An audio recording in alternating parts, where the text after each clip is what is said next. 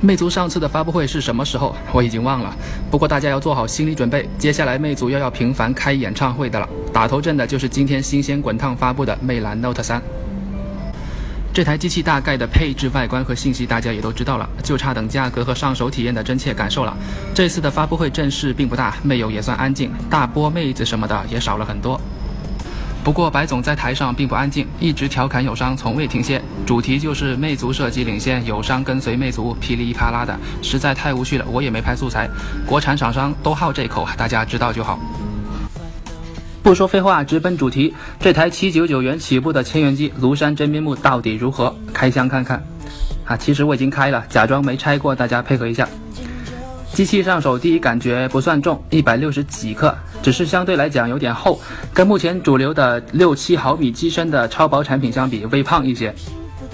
看妞先看脸，魅蓝 Note 3的正面跟自家的 Pro 可以说十分的相似，只是屏占比稍微低一点，边框也宽一点，但不算过分。二点五 D 玻璃到金属机身之间多了一圈保护塑料，过渡感没有 Pro 那么好，不用担心这圈塑料会不会掉啊，它不是点胶啊。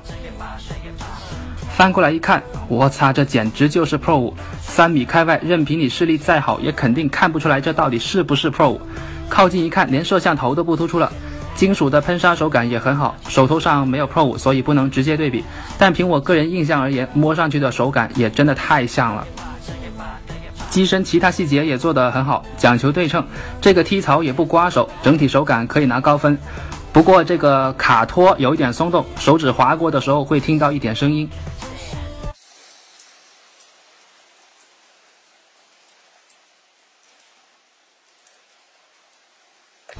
亮屏，黑边依然良心。系统是基于安卓五点一的，并不是 UnoS。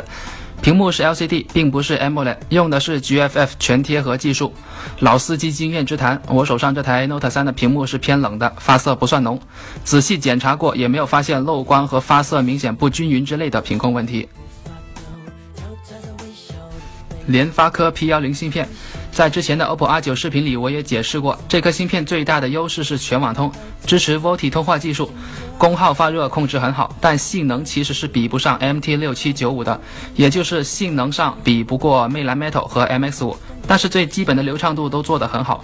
不跑中大型游戏的话，P10 还算是一颗中低端实用经济型的芯片。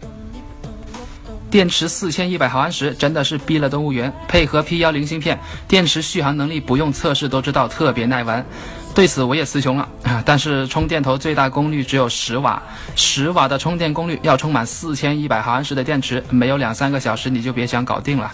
这算是这台机器最美中不足的地方了。指纹识别稍微有点迟缓，不算特别快的那一种。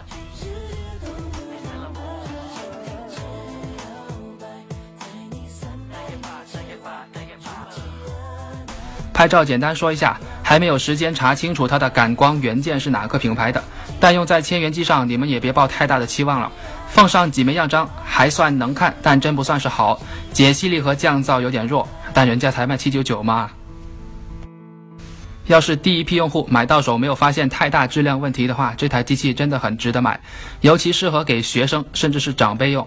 颜值可以，续航也强，但是你们想短期内原价买到它，那恐怕只是做白日梦了。这台机器会成为爆款的，只是我真的不明白，你们家的 MX 五和 Pro 五还打算卖下去吗？